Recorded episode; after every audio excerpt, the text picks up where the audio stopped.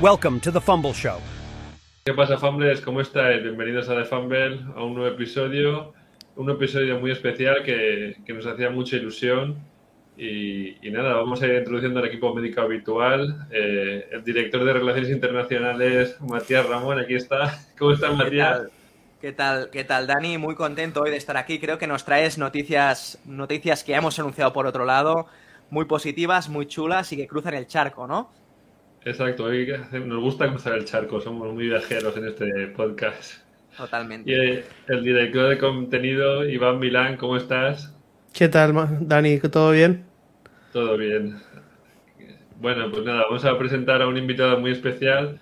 Es una eminencia en el mundo del fútbol, eh, en la comunidad hispanoparlante, además. Desde Piloto Fútbol, Jorge Torres.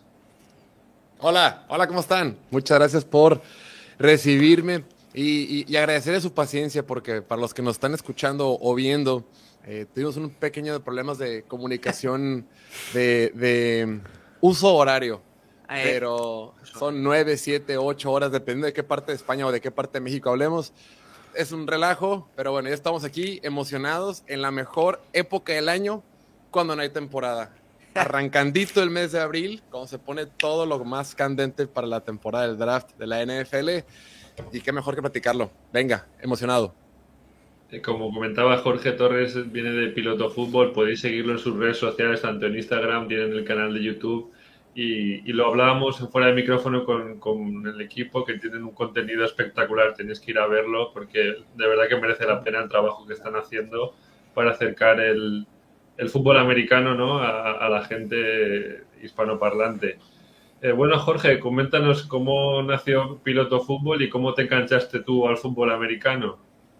Bueno, nosotros estamos acá en Mexicali, que es Baja California. Baja California es el estado que está más, más al norte, más, más al oeste de todo, de todo México. Estamos justo en la frontera con, bueno, el estado tiene la frontera con California, Estados Unidos, y mi ciudad puntualmente Mexicali, que es la capital del estado, tiene frontera también con, con, eh, con Estados Unidos. De aquí lanzas una piedra y cae del otro lado del muro, el famoso muro de Donald Trump, y ahí aterriza en suelo norteamericano.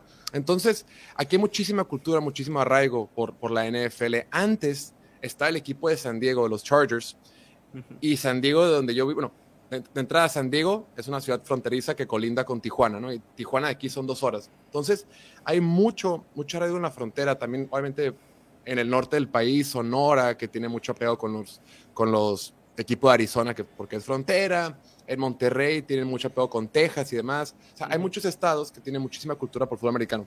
Entonces, nosotros eh, creces con ello, ¿no? Los domingos, cuando hay reuniones familiares, por lo general, o hay fútbol, soccer, el fútbol normal, acá le decimos fútbol, me imagino que también, y el fútbol americano eh, se ve mucho por acá también. Entonces, desde chico, muchos de mis amigos, muchos de mis primos, conocidos, estaban inmersos no solo siguiendo la NFL como tal, sino también jugando y practicándolo pero pues yo lo jugué un poco en, en, en preparatoria, que es antes de entrar a la, a la, universidad. Y con el proyecto de piloto fútbol iniciamos, este, como muchos proyectos digitales, como muchos proyectos que vemos en Internet, que fue eh, a raíz de la pandemia, ¿no? A raíz de la pandemia, creo que todos tuvimos mucho, mucho tiempo de, de introspección, de reflexión, de cuestionarnos la vida, la existencia, ¿para qué estamos aquí? Y fue cuando dijimos, ¿sabes qué? Lo único que me gusta hacer es hablar de fútbol americano qué hay que hacer para podernos dedicar a eso. Este, nos pusimos a trabajar en ello, yo tenía otro trabajo anteriormente, eh, ahorramos una lana, bueno, algo de dinero para los que nos escuchan en España, ahorramos algo de dinero y hicimos un plan, renunciamos al trabajo anterior y para la temporada 2021, que fue justo hace dos drafts, que fue el draft del 2021, el draft de Trevor Lawrence, de mm, Justin Fields, Trey Lance, Mac Jones, todos Wilson. ellos. Sí, sí, sí.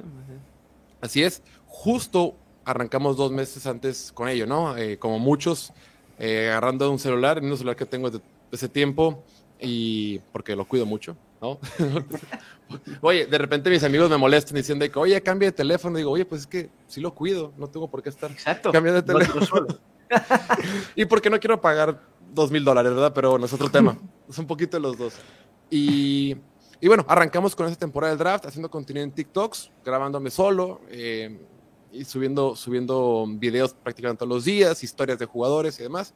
Y poco a poco, ¿no? Lo comentamos antes de empezar a grabar, el 2021 fue una especie de etapa experimental. Eh, intentamos ir a varios partidos de la NFL aquí cerca, ¿no? Porque aquí donde estamos nosotros, hay cuatro equipos que están a cuatro horas de distancia manejando, ¿no? Está la ciudad de Los Ángeles, que son tres horas cuarenta más o menos, y ahí tienes a, a los poderosos Rams del buen Daniel y a los Superchargers. Los Cardenales de Arizona los tenemos a 3 horas, 3 horas 20, una cosa así. Y eh, bueno, Las Vegas queda un poquito más retirado. Las Vegas está como a 5 horas, ¿no? Y ahí puedes ver a los Raiders. Entonces, como que aquí es muy fácil tener mucho acercamiento con equipos de NFL. Entonces, empezamos a generar contenido en partidos y demás. Todo eso para la temporada 2021. Y la temporada 2022, pues ya eh, expandimos un poco el equipo de piloto fútbol. Nos cambiamos a este estudio eh, donde grabamos todos los días. Aquí generamos contenido todos los días, bueno, de lunes a viernes, tanto para YouTube, podcast, TikTok, Instagram, Facebook, lo que haya que hacer.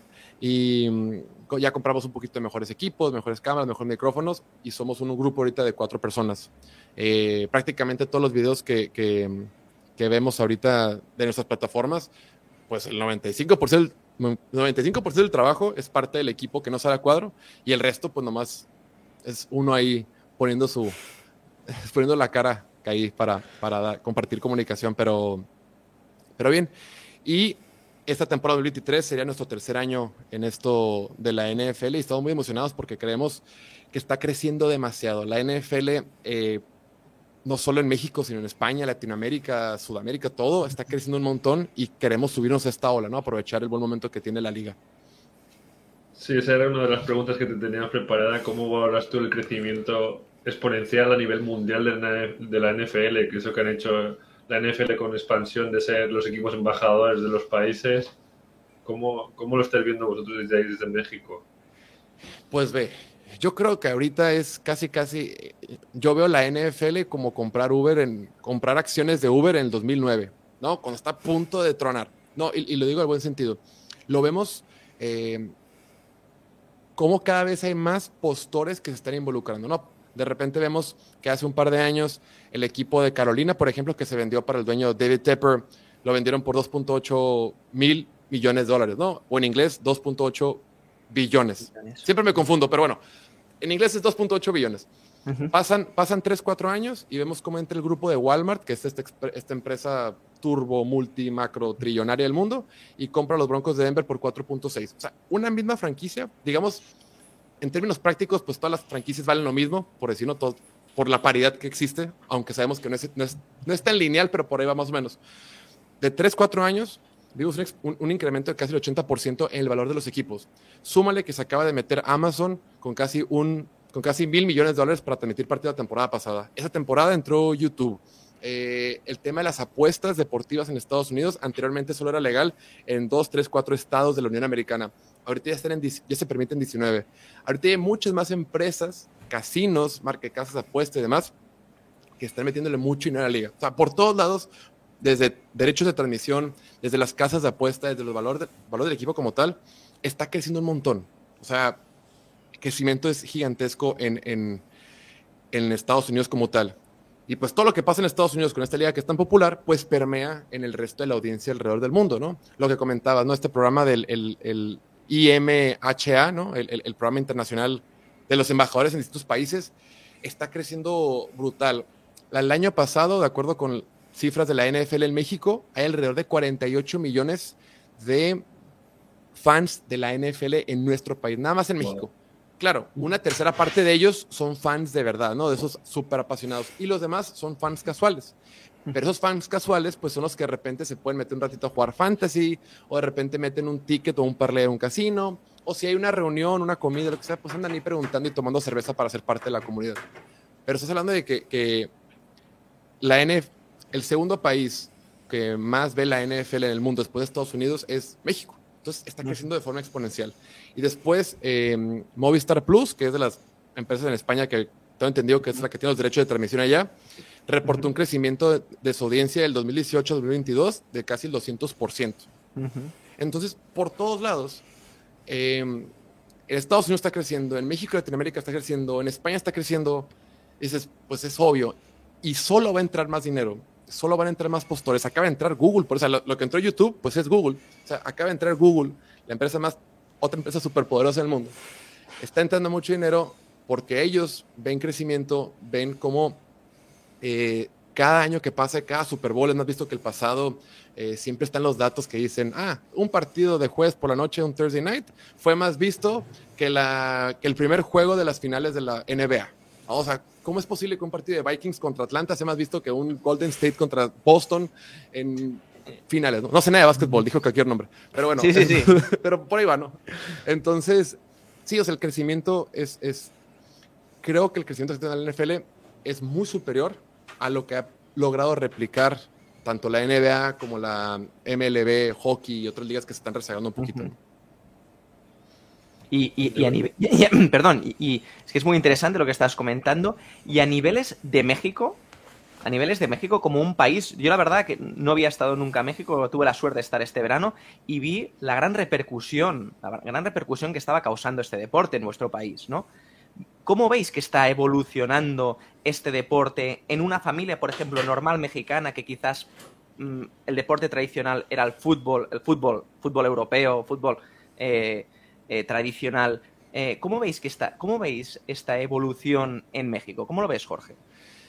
Va, por varios sentidos. Creo que la NFL ha tenido, mira, a Roger Godel puntualmente, el comisionado de la NFL, lo critican muchísimo. Cada vez que hay un draft, cada vez que alguien lo abuchean, lo molestan, todo el mundo lo critica y demás.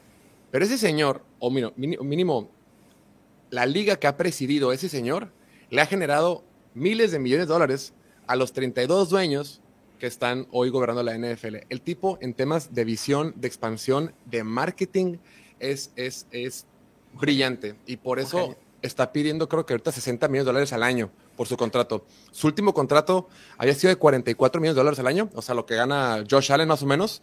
Dice, yo quiero 44 y ahorita que fue la, junta de dueños o que está pasando la junta de dueños en Phoenix, que está ya por terminar, o lo que sea, em, todos los años hay una junta anual de dueños, coaches y gerentes generales, que es en diferentes partes de Estados Unidos, ahorita es en Phoenix. El punto es que él está empujando para poder ganar 60 millones de dólares al año.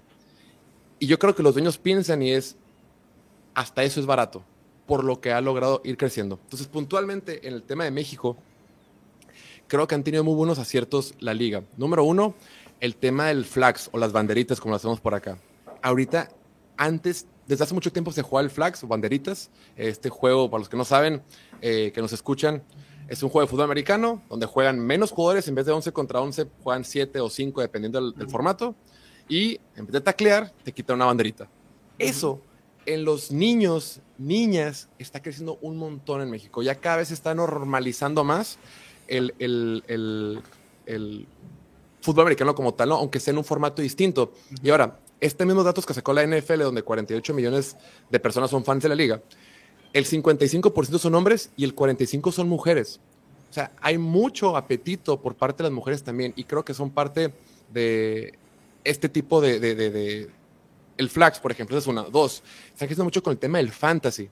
Antes el fantasy, que cuando se lo explicas a alguien que no está familiarizado con la NFL, le dice, ¿cómo que, a ver, cómo que estás apostando? ¿Cómo que te vuelves loco por un jugador virtual que no es tuyo, pero que está jugando ahí? ¿Y por qué te burlas de la persona que está al lado de ti? ¿Por qué, qué estás festejando? ¿Cómo es posible que estás festejando el touchdown de Trevor Lawrence, que la anotó a los Chargers? Si tú le vas a los Chargers, por Dios, pues es que no vas a entender, hermano. Tienes que entender otra cosa. Sí, sí, sí. Eh, y por supuesto, eh, los esfuerzos que están haciendo por los partidos acá. El, en tercer punto, el Flags, Fantasy. Y tres, los partidos que están teniendo acá en, persona, ¿no? Que desde hace varios años había, está la tradición o se había utilizado que había un partido de la NFL en México como tal, un partido oficial. Desde hace como 20 años hubo un partido de pretemporada, ¿no? Pero ya de unos años para acá, ya era año con año, el partido de la NFL en México. Yo antes vivía en la Ciudad de México y me tocó ir a dos partidos, ¿no? El Raiders contra mm, Patriotas y el Raiders contra Houston. Y cuando fui en aquella ocasión, muy buen ambiente, muy, muy divertido todo, muy organizado, bien.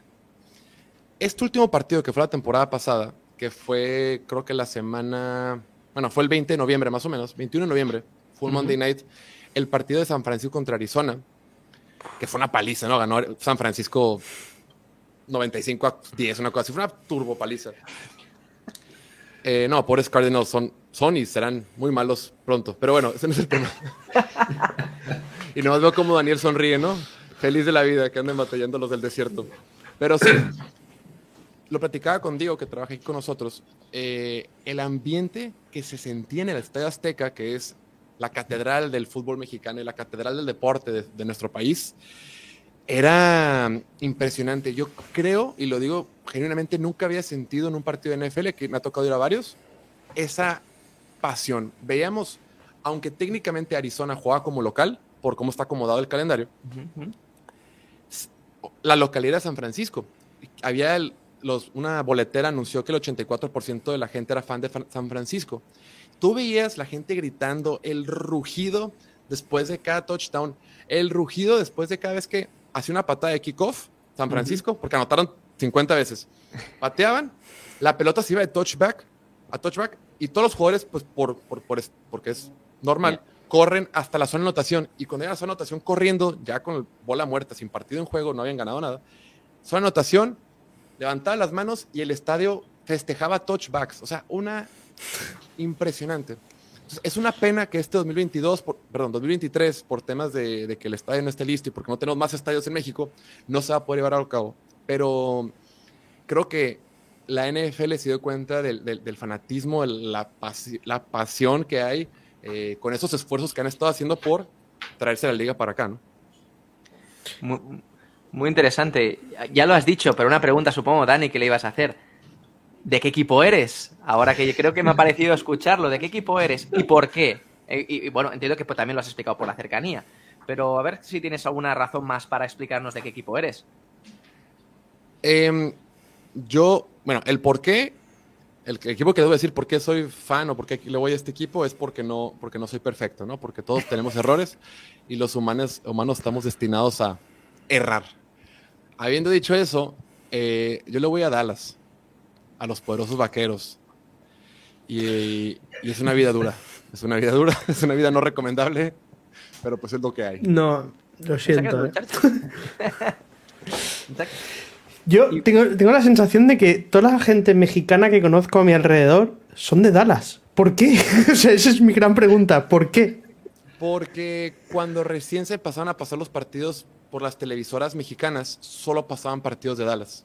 Antes, el único acceso que tenía la gente mexicana a partidos de fútbol de la NFL eran partidos de Dallas. Entonces te ponían prácticamente todos los partidos de Dallas. De repente, muy de vez en cuando, había equipos como Pittsburgh, que tiene mucha afición también en México, San Francisco, Miami, Raiders y otro, Green Bay y otros por ahí.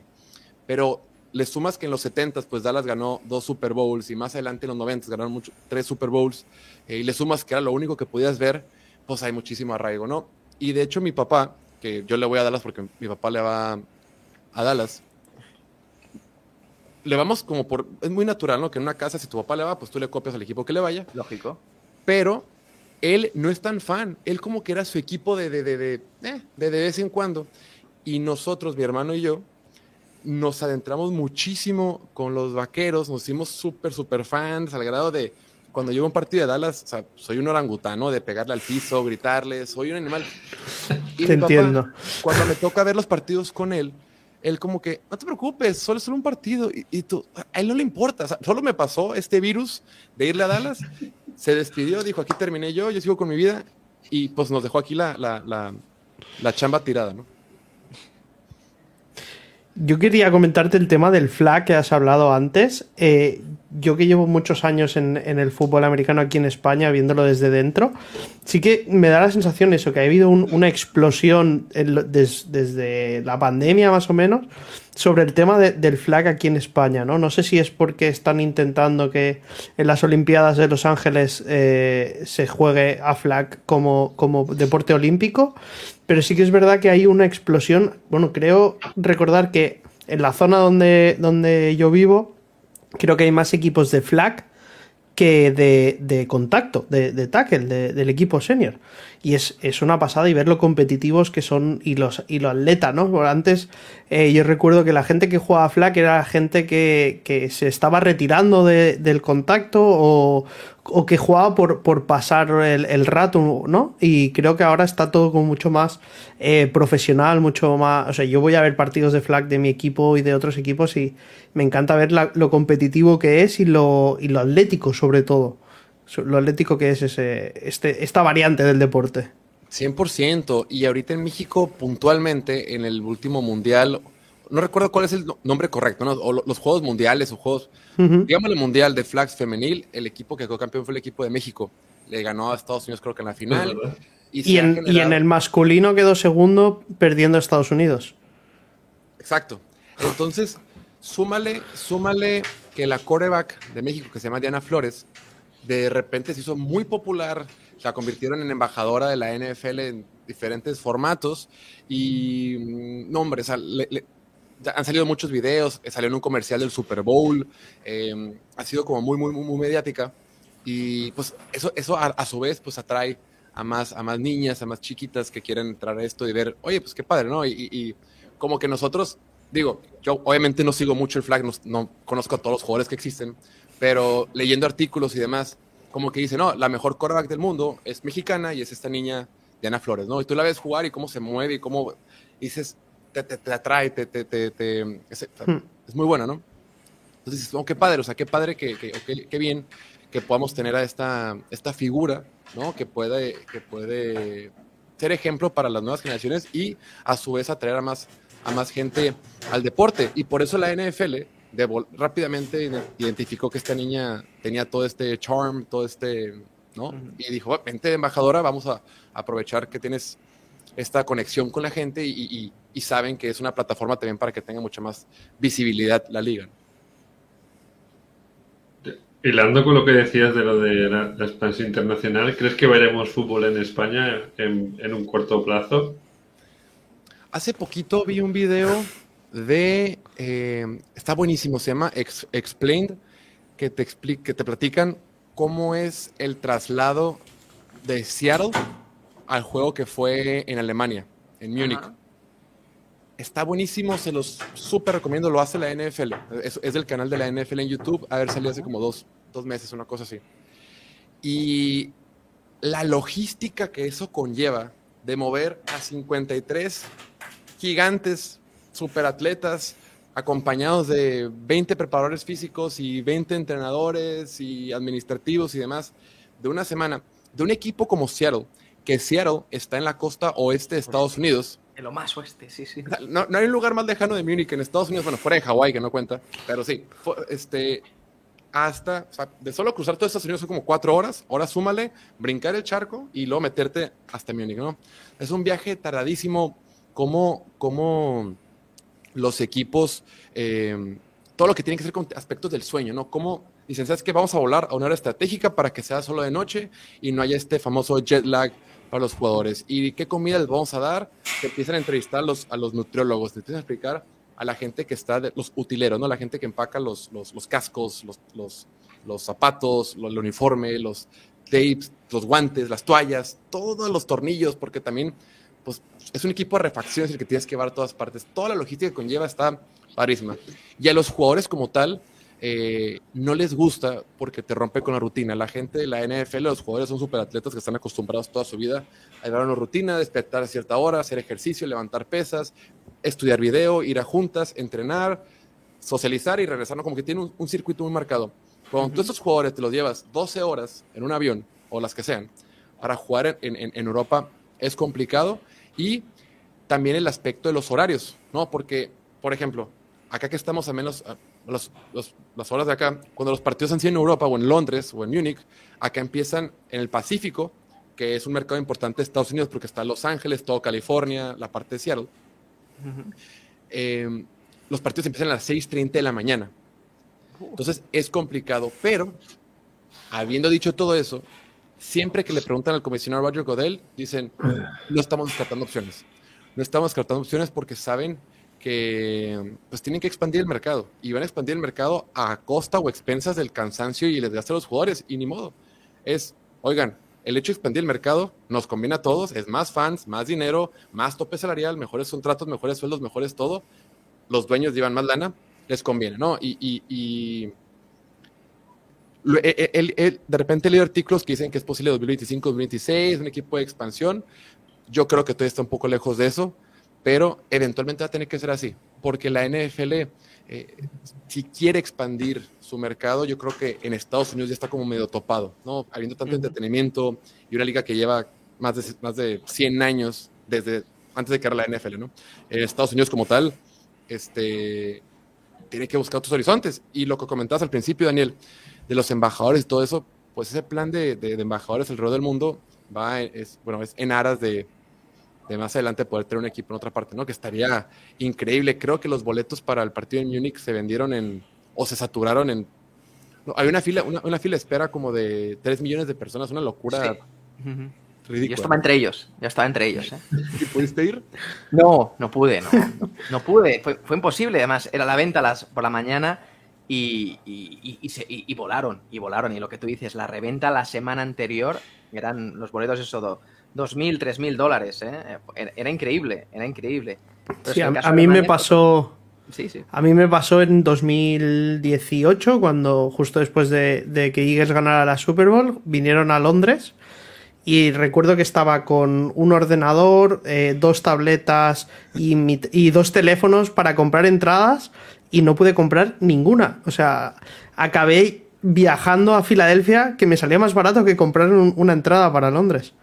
Claro, no, claro. Y, y, la NFL lo sabe. Y la NFL, antes era un partido al año a Londres y bien, qué padre. Ahora son cinco, este año creo que como cinco y le sumaron el de Alemania y está el de México. Pero ahora como México no va a haber, pues van a mandar otra Europa, ¿no? Van a ser siete en Europa y, y, cada vez va a haber más opciones. Y sí, y aparte ese partido fue... El de Alemania puntualmente fue el más emblemático porque entra es la primera vez que había un partido de fútbol americano en Alemania, o de NFL en Alemania como tal. Fue y Brady. creo que... Fue Brady. Dos, dos. Fue Brady en su último año de, de, de su carrera, supuestamente, porque nadie sabe qué va a pasar. Pero... y se hizo muy viral ese, los cánticos que estaban cantando de John Denver, ¿no? De Take Me Road, Country, de Country Road, ¿no? Que estaban cantando sí. la gente de Alemania. Yo creo que eso, los gringos les encanta su cultura y se creen el centro del mundo, y no, así es el gringo. Y el hecho de que les haya encantado eso al final y generar un ambientazo, se quedaron enamorados de Alemania y, y, con ganas de regresar, por supuesto, ¿no? El, el, el, ambiente, el, ambiente fue increíble. A mí no me pasa esto, como soy de los Jaguars, pues puedo comprar las entradas el día que quiere, el día que quiera, que no se agotan, no se agotan. Voy cada año y me cuestan 70 dólares, es baratísimo. No. Se agotan nunca. Esto es algo que nunca, nunca entenderemos esto. Pero bueno, esto es, es, es, es otra historia. Y no está si tan lejos, ¿no? Porque está en la costa este, ¿no? ¿El qué? Sí, de Jacksonville. Jacksonville está en el norte de, el norte de Florida, ¿no? Ya tocando con, con, con, con Georgia pero es el equipo que el primer equipo que vino que vino a Londres. De hecho por eso yo soy yo soy de los Jacksonville Jaguars porque eh, fuimos fuimos a verlo con un grupito de amigos fuimos a verlo y dijimos pues nos tendremos que hacer de este equipo porque es el local no yo soy del Barça porque es de Barcelona y soy de, pues del, siempre como como de los equipos locales no y entendí que Jacksonville se comprometía con Londres se comprometía con Londres con Europa con ese entonces Europa ya no ¿eh? entonces eh, ah, y entonces por eso por eso me hice los Jaguars. Fue curioso, pero, pero bueno, aún así vienen cada año, siempre a unos precios bastante competitivos y bueno, eh, a no ser que cambie mucho la cosa, eh, esto los precios están más asequibles. Pero lo de Alemania que intenté, lo intenté ir, intenté ir porque además desde Barcelona hasta se puede ir en coche, o sea, son 10, 12 horas si no hubiese vuelos, pero fue prácticamente imposible, fue prácticamente imposible ver pues eso, a, a unos Buccaneers, que más también son de mi agrado, eh, eh, además, pues última temporada de Brady, más contra Seattle, que también otro equipo súper seguido en Europa, porque al final supongo que la gente se hace de los equipos que ganan y aquí claro. pues eh, es un equipo que ganó, o per, un, ganó y perdió. Eh, entonces fue, fue, fue, yo conozco mucha gente de muchos países que, que vamos, eh, que se hipotecó prácticamente por el once in a lifetime experience, ¿no? Que se dice, ¿no? Yo creo, sí, quiero preguntarte, Jorge, Tú que has estado en partidos en, Estados Unidos como lo, de, de, equipos locales, ¿no? Como decías al principio, y que has estado en partidos de México, que al final, a mí la sensación que me da en, partidos de Europa o en el partido de México es que van gente de distintos, eh, de distintos equipos solo por disfrutar del fútbol, ¿no?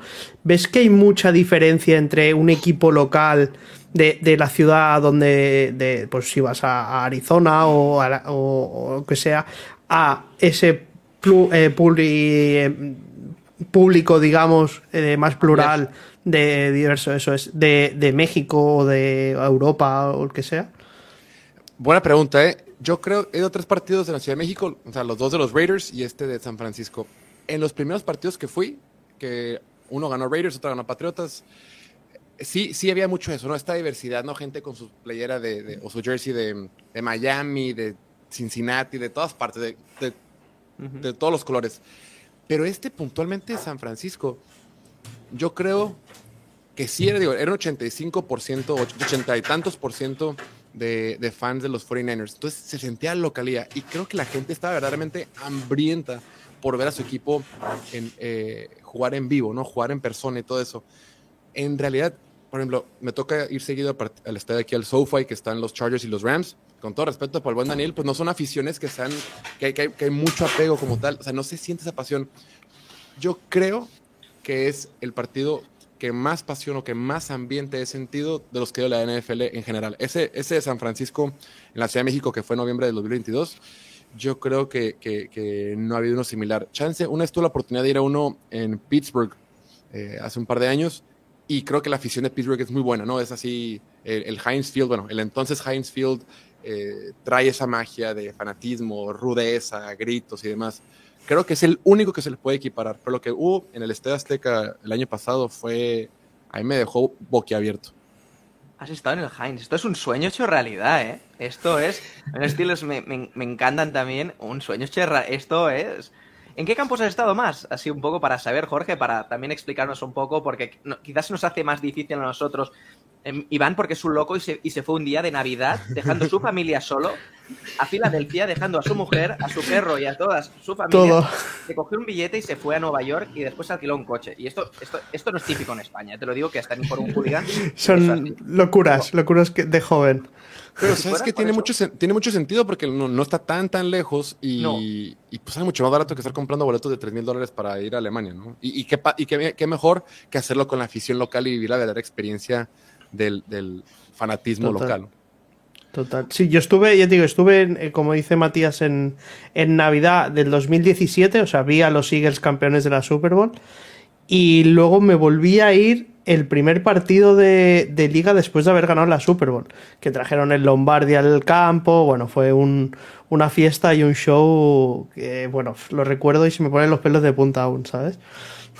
¿Y cuál dirías tú, Jorge, que son estos los campos que más te han impactado de los que has estado tú en, en, en la liga? Bueno, eh, esto como unos. De, bueno, el SoFi Stadium que está aquí cerca, el de Arizona, em, que son que los tres equipos, Rams, Chargers y Arizona, son aficiones que no son tan. No, no, no son tan, tan fuertes como tal. Eh, uno estuvo en Tampa Bay, Dallas, Filadelfia, Pittsburgh y San Francisco. El que más me ha gustado de ambiente como tal, creo que también fue el de los 49ers. Es el de los 49ers, me gustó mucho, y el de Pittsburgh. Pittsburgh y 49ers es el que más me ha gustado. Y también el de, el de San Francisco me gustó mucho porque en ese fui como, fui al palco de prensa, fui acreditado al partido, y la comida del palco de prensa de, de San Francisco era riquísima. Te reciben un, por lo general te ponen ahí ensaladita, algo de pollo y galletitas y lo que sea, ¿no?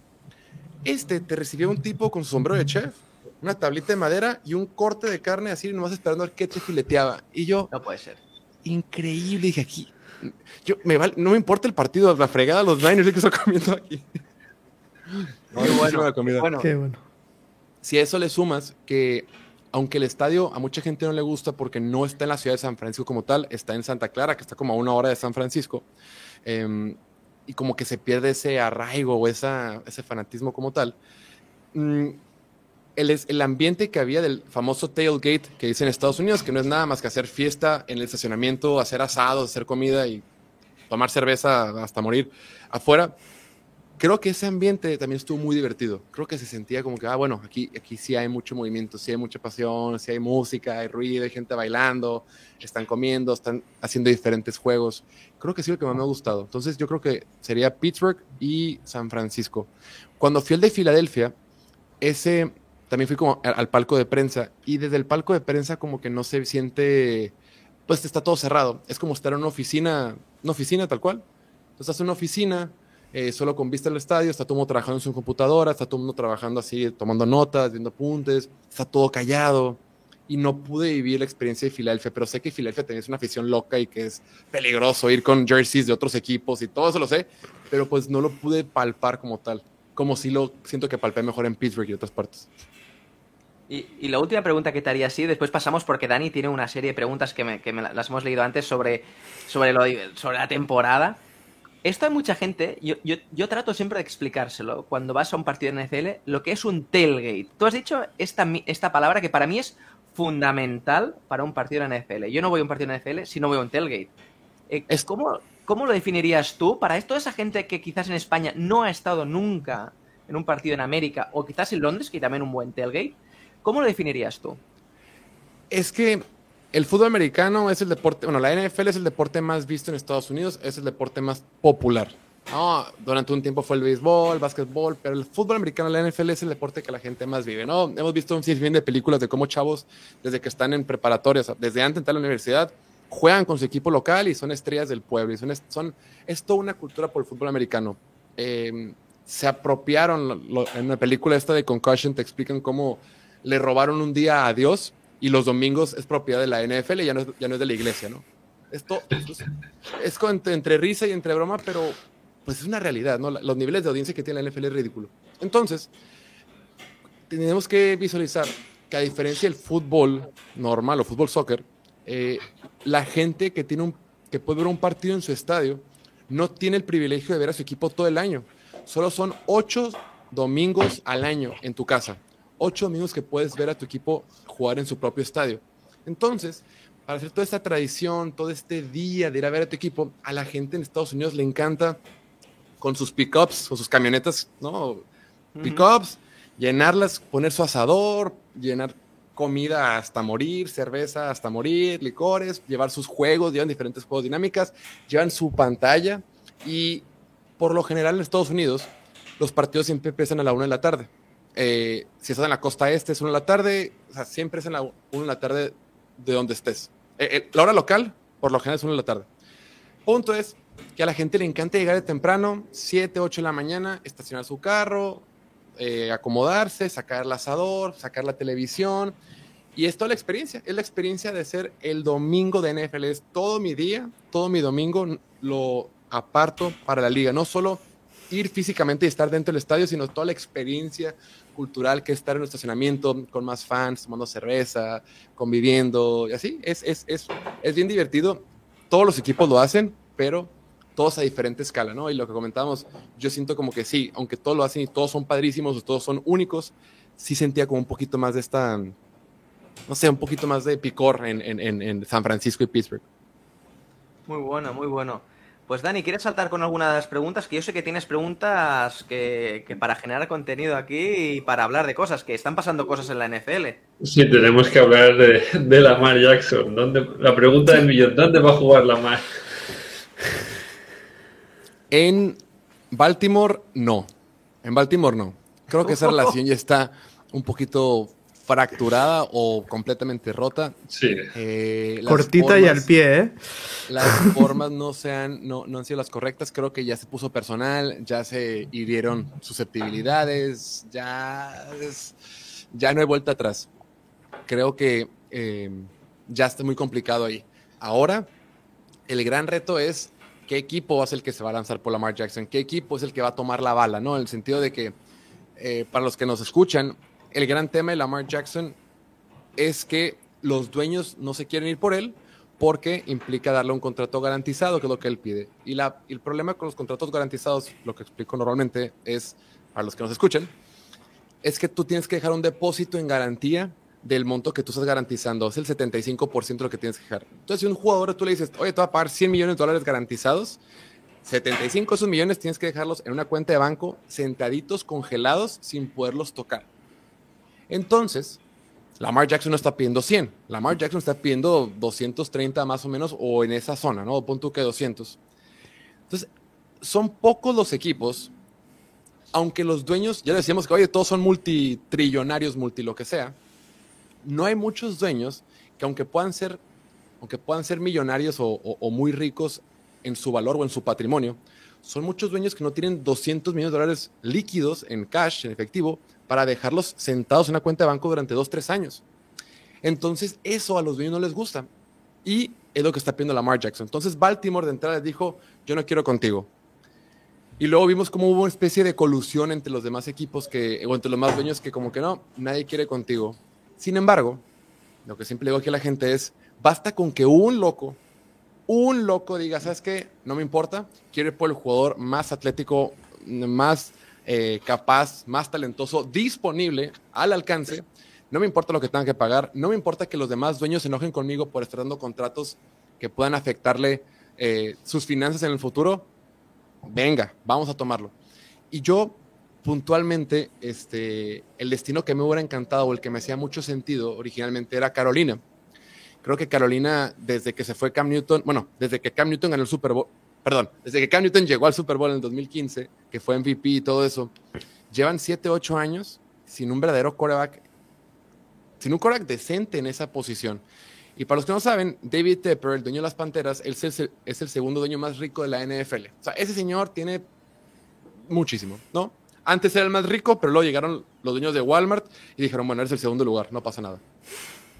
Y en ese sentido, dices, oye, qué necesidad de haber pagado tanto, porque pagaron dos primeras rondas, dos segundas rondas, DJ Moore, para poder tener la primera selección global del draft y tomar un quarterback que si bien es cierto, puede ser este, muy talentoso y demás, su futuro es incierto.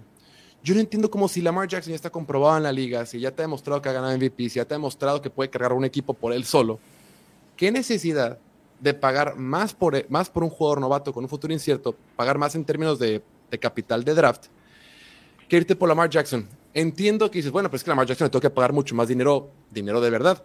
Y dices, pues sí, pero al quarterback que tú estás tomando con la primera selección global, lo estás tomando con la esperanza de tener el privilegio de poder pagarle 200 o 300 millones de dólares durante cuatro años, porque tú estás apostando que este quarterback eh, va a ser la gran la gran superestrella, si no, no, si, no, si no, no saltas hasta ese primer lugar.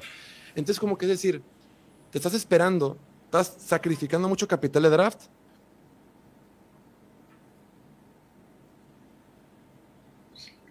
¿Se ha caído? Se ha caído, se ha quedado congelado. Uy, Cosas del director, señores.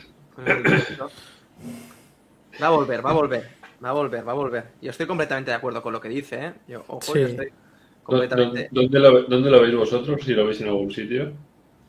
Es difícil, es difícil. Yo creo que tiene que ver antes, antes un movimiento, el movimiento de Rodgers va a ser, va a ser clave. El draft, el draft, que no pase nada con la- en la noche del draft. Que en la noche del draft no haya ninguna locura. Eh, y, y si no, bueno, es que hay, hay muchos equipos que, que- que- que quieren que quieren que quieren quarterbacks y hay muchos movimientos que nunca te esperas. ¿eh? Porque ve- vemos. A ver, ¿no, no se conecta, eh, Iván? Mm, No, no, se ha ido ahora. Ahora- se volverá a entrar, sí. Entonces, bueno, Yo- yo- ¿tú dónde lo ves, Iván? Yo no lo veo en ningún sitio. O sea, creo que va a jugar en algún equipo, está claro, pero es mu- como decía Jorge, el tema del dinero es, es- es primordial, ¿no? Es muy bueno, Eh, ¿eh? Es, es complicado, es complicado. Pero también entiendo que no hay tantos quarterbacks tops en la NFL como para permitirse no tener un Lamar Jackson. Eso es cierto. Pues, O sea, realmente, ¿cuántos quarterbacks tops hay más? O sea, hay por encima de Lamar Jackson. Es que no hay. Y, y- se ha demostrado que, que ha tenido malos receptores las últimas temporadas. Ha tenido muy malos receptores en Baltimore. Le pones un par de receptores con, con- con cara y ojos. ¿eh? Y yo creo que, la- que el, salto, el salto calitativo que puede, que puede hacer. O sea, le, pones unos receptores, unos receptores buenos. que, que como hemos visto muchas veces, eh, hacen, hacen, la- le hacen la vida mucho más fácil al, al, al, al- quarterback. O a un juego o un equipo que también tenga un buen running back, que tengan esta amenaza dual, que, es- que sea un equipo de pase y de carrera y no solo de carrera, o sea, que no le tengan la matrícula cogida, como le ha pasado a Baltimore en los últimos tiempos, que se ha visto claramente que es un, que es un equipo de pase y de, y de que solo es Lamar Jackson para poder, para poder que él, él- él se sienta tan con- confiado en que el- su equipo puede o bien eh, correr también o él pasar y que no sea tan evidente que va a ser Que todo es un- hmm. una dependencia de Lamar Jackson. No sé si lo veis Mm. igual vosotros. Yo creo que uno de los destinos que podría ir es, es la ciudad de Nueva York. Yo creo que se puede ir a los Jets. Como decías tú, Matías, antes, depende de, de nuestro gran amigo Rogers. Y creo que no lo han anunciado antes. Por, o sea, que, que no se ha anunciado que Rogers va a ir a Jets. Aunque por todo el mundo se sabe que en principio, en principio sí que va a ir. Yo creo que no se ha ido por el tema de Lamar Jackson. Que a ver qué pasa. Y yo no sé vosotros, pero yo apostaría mil veces antes por eh, Lamar Jackson que por, eh, por Rodgers. ¿eh? Bueno, uno- Claro, uno- porque- bueno, ahora lo hablaremos con, con Jorge. A Rogers que le quedan dos años. Y a, a Lamar cuánto le queda al, al más alto nivel. Es que Lamar es buenísimo. A mí Lamar creo que es, un, que es uno de los mejores. A mí, los a, mejores mí me, a mí me gustaría verlo en Vikings. Sé que no va a pasar porque es muy difícil. Pero en, en Vikings con esa ofensiva, es que lo, que, lo, que, lo que le falla es el quarterback. Que Cousins tiene días que muy bien, pero tiene días que. Yo creo que tiene muchos días que y algún día bueno. ¿Sabes? Eso es. Yo tengo- creo que tiene muchos días que. ¿eh? ¿Qué es eso? Sí, es justo, es justo lo que yo os decía, ¿no? ¿Cuántos quarterbacks pueden llegar a ver de nivel por encima de la Lamar Jackson? Yo creo que hay. Eh, está en el- entre el 5 y el 10, más o menos. Nos podemos poner a enumerar y Sí, encontraremos. top seguro. top seguro. Pero, pero que de Cousins es, es- sí, sí, es uno de los que tiene que estar en el top 20 30, largos. en el top 30, yo eso lo digo. A, a mí me gustó, y yo sigo, sabéis que sigo muchos podcasts americanos e internacionales, y me gusta a uno, no sé quién fue, que hizo un ranking del 30 al 1 de, de, de, de, de, de- de quarterbacks, ¿no? Y, y yo, yo- me sorprendió que pusieron a, a Cousins, a Kirk Cousins bastante alto. Yo personalmente creo, creo, creo que es, que es un señor, un quarterback, y mira que he visto partidos buenos, ¿eh? algún partido medio bueno o una parte buena. Mira, vuelve a estar Jorge por ahí. Jorge, ¿estás aquí? Sí, ¿me escuchan? Sí, te escuchamos. fantásticamente. Uy, Acabo de se ha ido. A ver, a ver, a ver, a ver, a ver. Pero estará con el tema de la cámara, probablemente. Problema, problema. Cosas de los directos. Pasa siempre. Pero sí tiene que ser natural, ya lo digo yo siempre. Al final, ¿eh?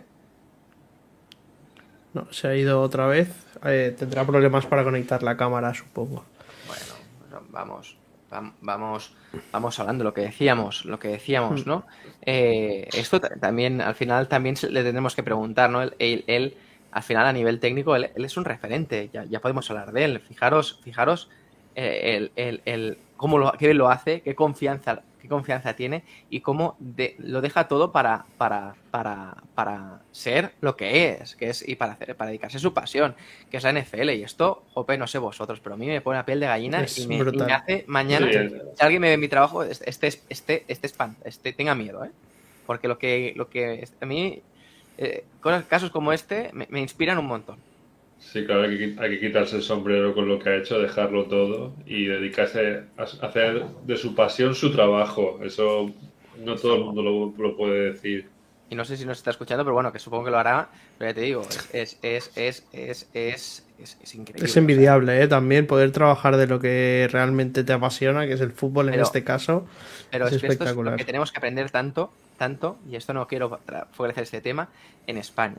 En España yo creo que tenemos una mentalidad, y en Europa en general, tenemos una mentalidad mucho más de excusas, del pero, del bueno, el, qué suerte ha tenido. Pero yo me juego, me juego algo, y no, no más de una cerveza, porque después me toca invitaros, eh, eh, me juego algo que no fue fácil.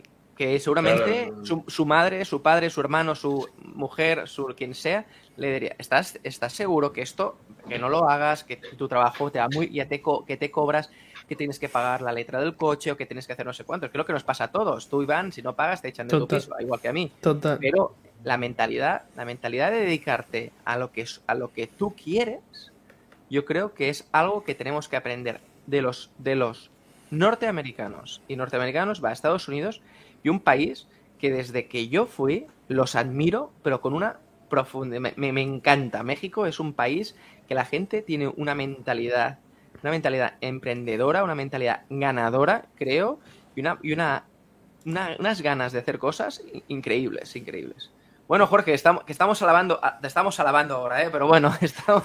No, una disculpa, la, la, verdad es que me, me muero de, de, vergüenza, de pena, no sé qué pasó, mi, mi computadora no nunca se había congelado, se congeló, se Lo, congeló, te, hemos se visto, murió, hemos visto. y de repente te tuve que dar el famoso botonazo, o sea, nomás reiniciarla a la, a la, a la, a la, a la mala. No, qué pena con ustedes, que van, van a pensar que, no sé qué van a pensar, pero. no te preocupes. Son... Estamos pasando de maravilla. La tecnología es impredecible. No, y Esto... yo, más, yo soy el peor para eso.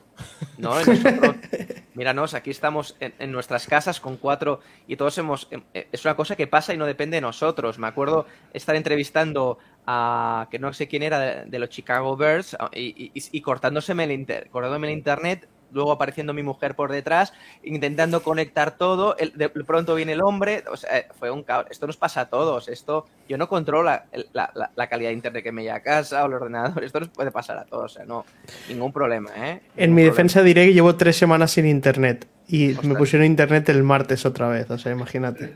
imagínate. Bueno, lo que, lo que, nos, estabas, lo que nos estabas diciendo, eh, y hemos, hemos, hecho una pequeña, no sé si le llamáis igual, a, mejor una pequeña porra, eh, una pequeña de eso de decir, okay. ¿en qué equipo, ahora que no está Jorge, qué, qué equipo cre, creéis, creéis que, va, que, que, va, a terminar?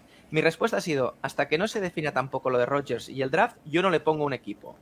Pero quizás la gran manzana es, es, es una opción. Eh, ¿qué, ¿Tú qué has dicho, Iván? Algo, has dicho una polémica tú, ¿eh? Sí, yo creo que el tema de Rogers con, con Jets no se, o sea, no se ha confirmado aún hasta ver qué hace Lamar Jackson. ¿Tú crees?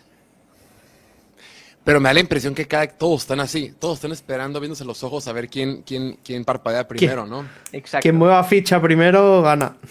La gran, el gran problema que tiene tanto Green Bay como Baltimore es que si van a firmar a sus respectivos quarterbacks, Rodgers y o, Lamar Jackson, tienen que destinar un pastelote de, de, dinero. O sea, no pueden moverse porque saben que si va a jugar su jugador, tienen que tener mucho dinero disponible para su tope salarial, para el famoso este presupuesto de nómina que, que, eh, que se lleva en la NFL. Y por ese motivo no se han reforzado. Equipos como Green Bay no hemos visto, no hemos visto que traigan a nadie de, para reforzar el equipo o o contrataciones muy insignificantes y ca el caso análogo con, con, Baltimore, ¿no? Como dicen, ¿sabes qué? No sabemos qué va a pasar con Lamar Jackson, no podemos movernos hasta no tener certidumbre, pero mientras tanto los demás equipos se refuerzan y ellos están así esperando. Estaba viendo los cinco receptores que tiene actualmente Green Bay en su equipo, los cinco fueron novatos en 2022. O sea, ninguno de los cinco pelados que tiene Green Bay estuvo en la NFL hace un año, en, en abril, el 30 de marzo del año pasado, no tenían equipo de NFL. Entonces, en ese sentido, eh, no tienen armas, no se han reforzado, no tienen Tyren, el famoso Tyren Robert Tonyan, ya no está con ellos, está con, está con Chicago. Entonces, dices tú, bueno, perfecto, le van a dar la oportunidad al joven Jordan Love, ya es su turno, tres años esperando en la banca, y va a llegar con una línea ofensiva que está permanentemente lastimada, sin receptores, sin Tyren y con, el, con los zapatos que llenar de Aaron Rodgers, ¿no? Y, y, y, quizás, y quizás es algo ¿No crees que lo que están esperando es un draft cargadito, cargadito, cargadito de quarterbacks? Quizás lo que está todo el mundo esperando es a ver qué pasa, porque yo creo que este draft yo me voy a quedar despierto, porque va a ser una noche, lo de la primera ronda va a ser increíble. Yo creo que van, a haber muchas sorpresas. 100%, pero creo que, creo que el caso, el, el famoso wild card o, o el factor sorpresa es qué va a pasar, digo, ya para entrarnos un poquito más en el draft, ¿no? ¿Qué va a pasar con el caso de, de Anthony Richardson? ¿no? Para sí. los que no saben, Anthony Richardson es este prospecto de la ciudad de, de, la Universidad de Florida, es un prospecto atlético, gigantesco, rápido, fuerte, guapo, increíble, maravilloso, todo, casi perfecto.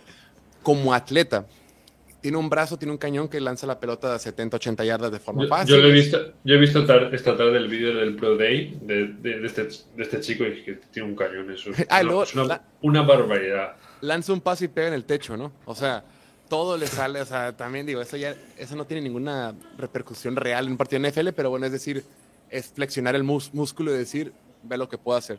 Sin embargo, ese tipo, todos los equipos de la NFL lo tiene evaluado de forma distinta. Porque si tú lo ves jugar, como, mira, bueno, para la audiencia, hay cuatro, obviamente, los cuatro famosos quarterbacks que son los que pintan para irse en la primera ronda. Los dos primeros, que es CJ Stroud y Bryce Young, de Ohio State y Alabama respectivamente, pues pintan para ser opciones relativamente seguras, con un potencial hasta cierto punto limitado, entre comillas. Sin embargo, lo que ofrece este chico, este Anthony Richardson, es un potencial altísimo. O sea, hay gente que lo empieza a comparar que puede ser algo así como Josh Allen, como esa especie de Justin Herbert o hasta Patrick Mahomes, estos fenómenos atléticos que pueden hacer lanzamientos porque tienen fuerza y habilidad. Sin embargo, está completamente verde, ¿no? En el sentido de que tiene muy poca experiencia, lanzó un montón de intercepciones la temporada pasada, solo ha sido titular una temporada en su vida universitaria, lanzó, eh, completó menos del 58% de sus pases, o sea, es errático, le falta mucho por pulir, pero el potencial que tiene es altísimo. Entonces los equipos eh, lo evalúan diferente, cada equipo tiene diferente perspectiva de él, y en ese sentido, hay algunos que dicen, podría ser que Carolina lo tome con la primera selección global, y hay quienes dicen, no, Anthony Richardson ni siquiera va a ser tomado con, en, el primeros, en el top 10, ¿no? Porque nadie quiere asumir ese riesgo de que no sea este quarterback que pueda traducirse al juego de la NFL. Entonces, todos, o lo que parece indicar es que las primeras dos selecciones va a ser Carolina, Houston, quarterbacks, después Arizona probablemente va a tomar un defensivo, y a ver qué hace Indianapolis. Yo creo que Indianapolis, que es lo que quería llegar hace ratito, yo creo que Indianapolis va a ser el equipo que va a tomar a Lamar Jackson. Entonces, en ese sentido, yo creo que no van a ir por Anthony Richardson y yo creo que Indianapolis, eh, desde la salida de Andrew Locke en el 2019, no han podido tener un quarterback que verdaderamente eleve el nivel del equipo. Es un roster, un equipo como tal con poco talento. Eh, el talento que tienen, eh, su mejor jugador es un guard, su segundo mejor jugador es un linebacker de eh, off-ball, no por el centro. Son jugadores que no generan en papel mucho impacto eh, durante un partido como si lo hacen en otras posiciones. Entonces, creo que tiene que ser ahí. Y, y- y el, y el dueño Jim Mercy de Indianapolis salió a decir, el dinero no es problema, ¿no? E- e- El, tema de que toque dejar un monto garantizado, conmigo no se preocupen, yo estoy bien forrado de dinero, va a salir bien. Veamos qué hace. Entonces, eh, escucho. pero cre- creo que leí que, de que decía Jim Irsay que él no creía en el, en el, garan- en el 100% garantizado. O sea, que él tenía dinero para ficharlo, pero que no, no, no era de los que creía en, en dar un contrato al 100% garantizado. Completamente de acuerdo, pero también recordemos que este fue el loco que firmó a Jeff Saturday como head coach de un día para otro. O sea, este señor está desesperado que tuvo al talento más promisorio que ha habido en la NFL en los últimos 50 años en Andrew Locke, lo tenía, no lo pudo apapachar, no lo pudo cuidar y se le fue. Entonces, eh, sigue viviendo las leyendas de las memorias, eh, de las glorias de Peyton Manning y desde entonces no pudo tener lo mismo otra vez. Y yo creo que si hay algún disparate que lo pueda hacer es puntualmente Indianapolis. ¿no? No, no, es, es yo, yo- el análisis que has hecho, la verdad es que yo llevo viendo muchos y haciendo incluso algún mock draft, más que nada, porque también como también ah, hubo un pequeño cambio, ¿no? Como, como sabes, eh, nosotros, yo, yo soy el que retransmite todo el tema de los Bears, y los Bears había mucha expectativa en esto, en este, en este, en este draft, sobre qué, qué primer pick iban a hacer y, cómo, y cómo iban, y cómo iban a poder, a, po- a poder eh, seleccionar. Y ahora se me ocurre una pregunta. ¿Cómo valoras este, el trade de los, de los Bears? ¿Lo consideras que hubieran podido sacar más? ¿Que está bien en tiempo? ¿Que una noche de draft en caliente hubieran sacado aún más? ¿Consideras que DJ Moore va a ser eh, un buen receptor para Justin Fields? ¿Cómo lo ves tú? A mí me encantó por parte de Chicago, me encantó. Eh, después del mal sabor de boca que nos hizo pasar el gerente general Ryan Pauls al firmar a, bueno, al intercambiar por Chase Claypool, regalando la selección número 32 del draft, o 30, y- 32, Sí. 33, 33, la calle ha sido 32, 32, 33. Sí, Dices, este señor con poca experiencia se está equivocando, ya valió madre. Pero después de ver lo que hizo esa negociación y cómo exprimió la primera selección global y cómo de repente me da la impresión que tendemos a romantizar eh, las selecciones del draft. Una primera, una, ronda, una segunda ronda. Se escucha muy, muy divertido, se escucha como muy, como que, como no hay un jugador definido como tal, decimos, puede ser el siguiente Patrick Mahomes. Una primera ronda puede ser Patrick Mahomes. El tema es que rara vez va a ser un Patrick Mahomes. Por lo general, es un, un titular que te juega de una posición normal y que tiene una, una, una carrera intrascendente. Por pura probabilidad, el 50% de los jugadores que son tomados a la primera ronda pegan, otro tanto más o menos, y otros no sirven para, salen de la liga, ¿no? Entonces, cuando les pones nombre y apellido a las primeras rondas, te das cuenta que muchas veces puede ser un Jalen Rager, ¿no? El receptor de Filadelfia que fue tomado antes de, de, Justin Jefferson, o puede ser N infinidad de casos de jugadores que han fracasado. Pero tú cuando lo que hizo Chicago, ¿no? Que fueron dos primeras, dos segundas, y aparte DJ Moore, pues DJ Moore te da una primera o hasta un poquito más.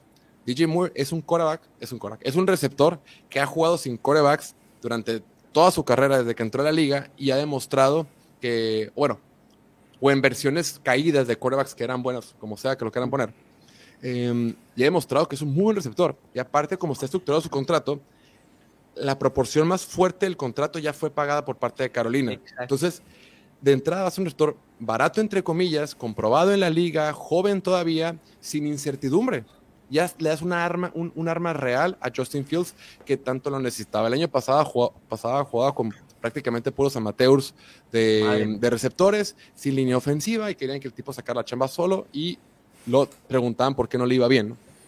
Entonces, de entrada ese espaldarazo de la gerencia general de decir, Justin, estamos contigo, porque Exacto. también estaba el tema de que esta gerencia general no tomó a Justin Fields. En la NFL, a los gerentes generales por lo general, ah, estoy repitiendo mucho, a, los, a un gerente general se le evalúa o se le, se le califica por el coreback que tiene o por los corebacks que draftea.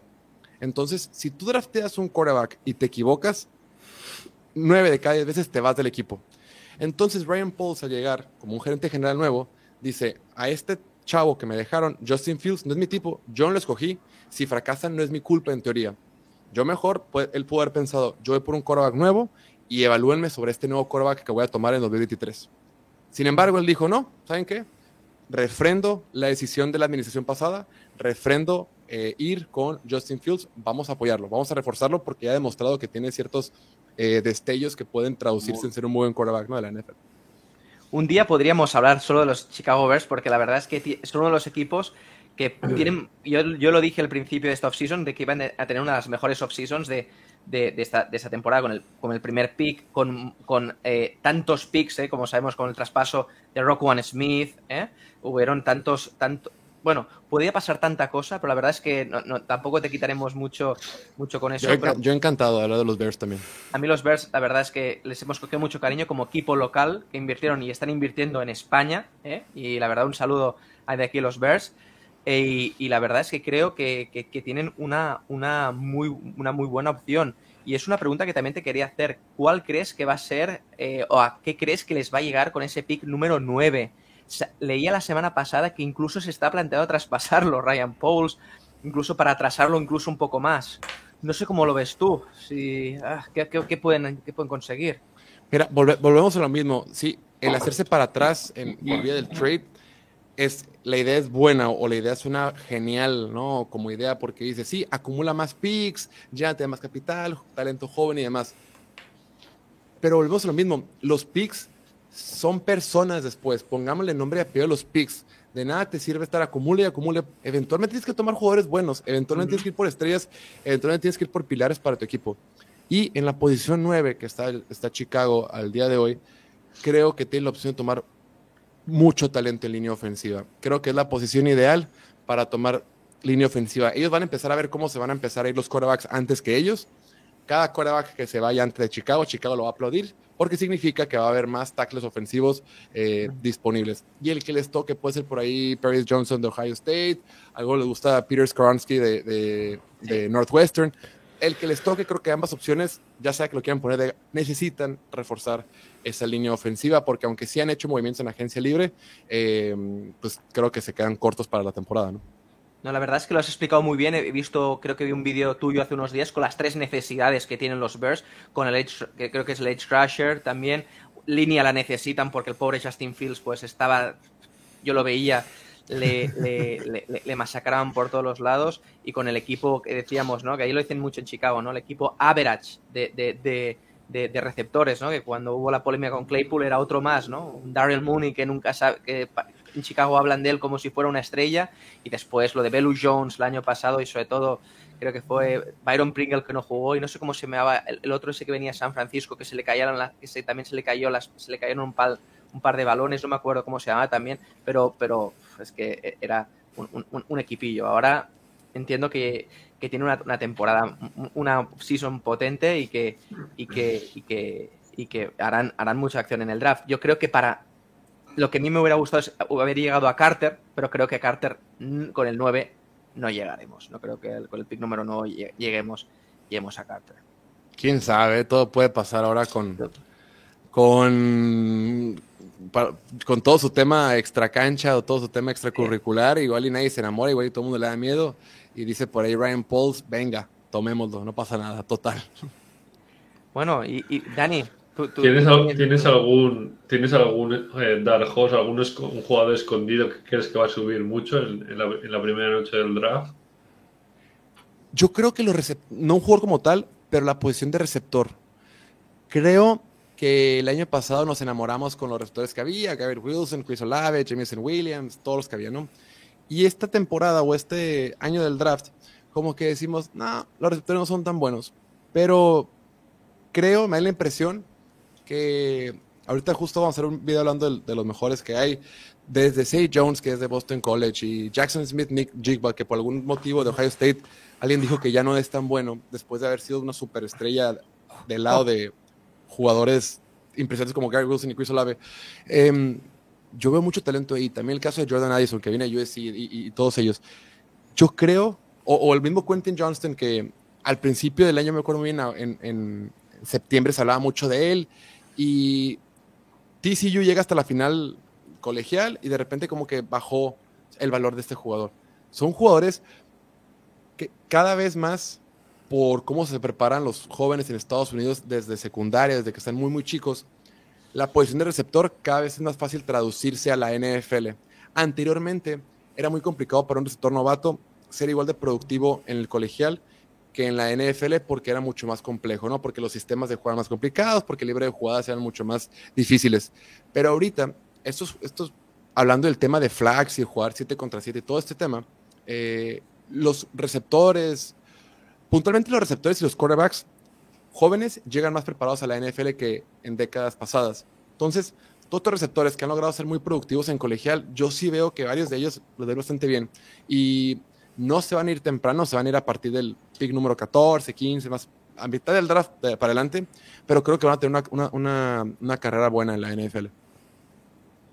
Incluso leía, ¿no? No sé si que podrían incluso repetirse la conexión Stroud con el no me sale el nombre porque es difícil de pronunciar para mí, en la conexión Ohio State, en, Houston o en, o en, algún otro equipo, ¿no? También podría llevarse a cabo, ¿no? Que esto ha funcionado mucho en equipos que lo hemos visto, como, como Cincinnati, ¿no? Cuando coges a, un jugador que ya está acostumbrado, un, un, quarterback y un receptor que están acostumbrados a jugar juntos, ¿no?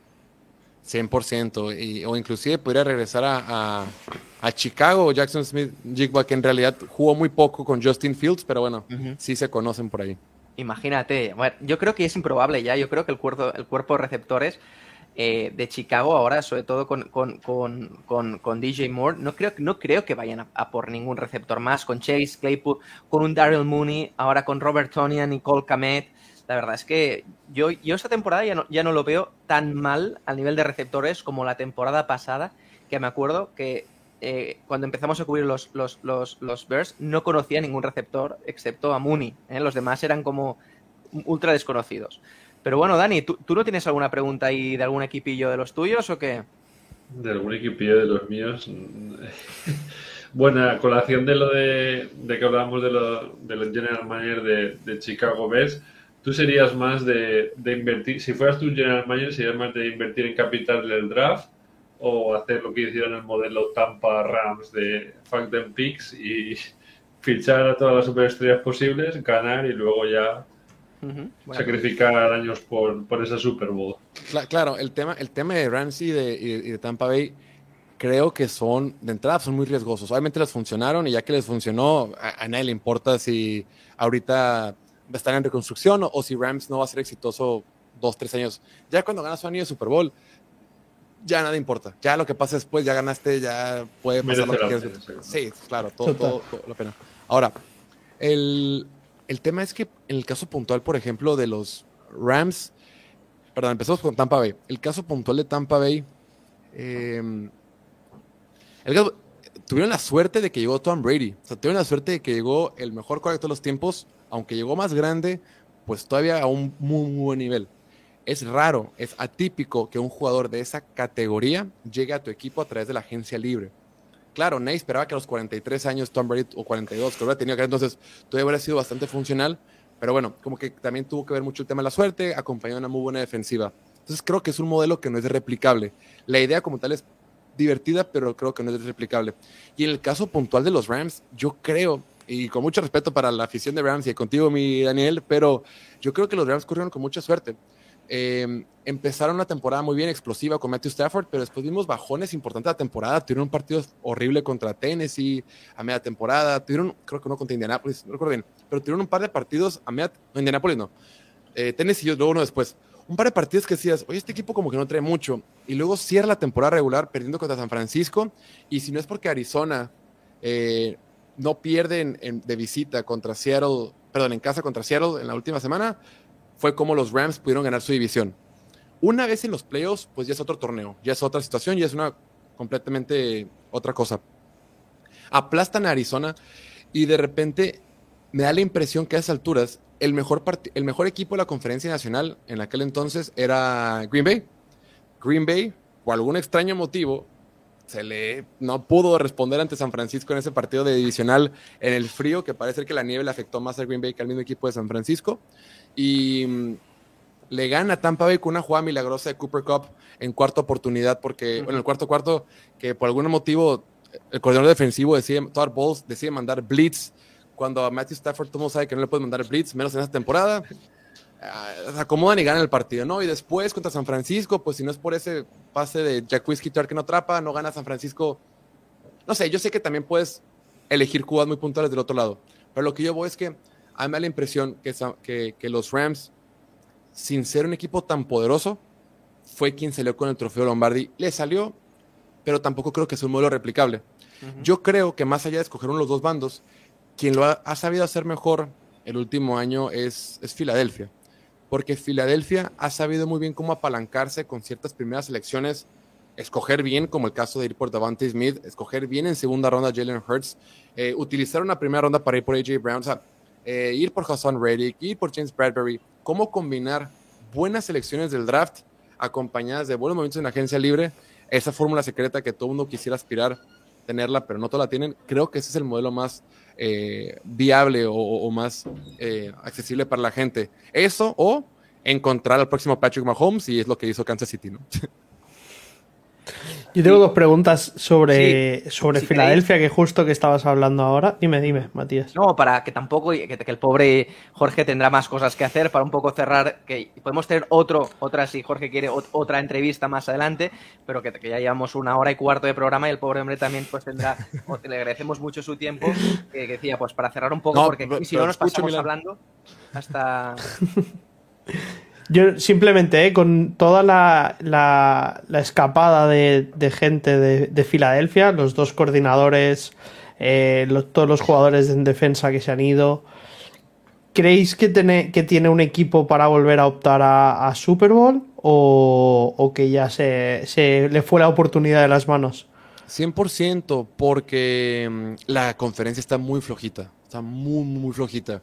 Eh, ahorita vemos eh, ya no va a estar Aaron Rodgers, eh, los Rams ya caen, Tampa Bay ya cae, el equipo más fuerte de la división sur es Nueva Orleans. O sea, fuera de Dallas y San Francisco, creo que no tienen mucha competencia. Y gran parte de las piezas que perdieron pues fueron, híjole, en su defensiva, los dos peores jugadores yo creo que eran sus dos, sus y, y Marcus Epps. Para mí eran sus tres peores jugadores, los tres salieron.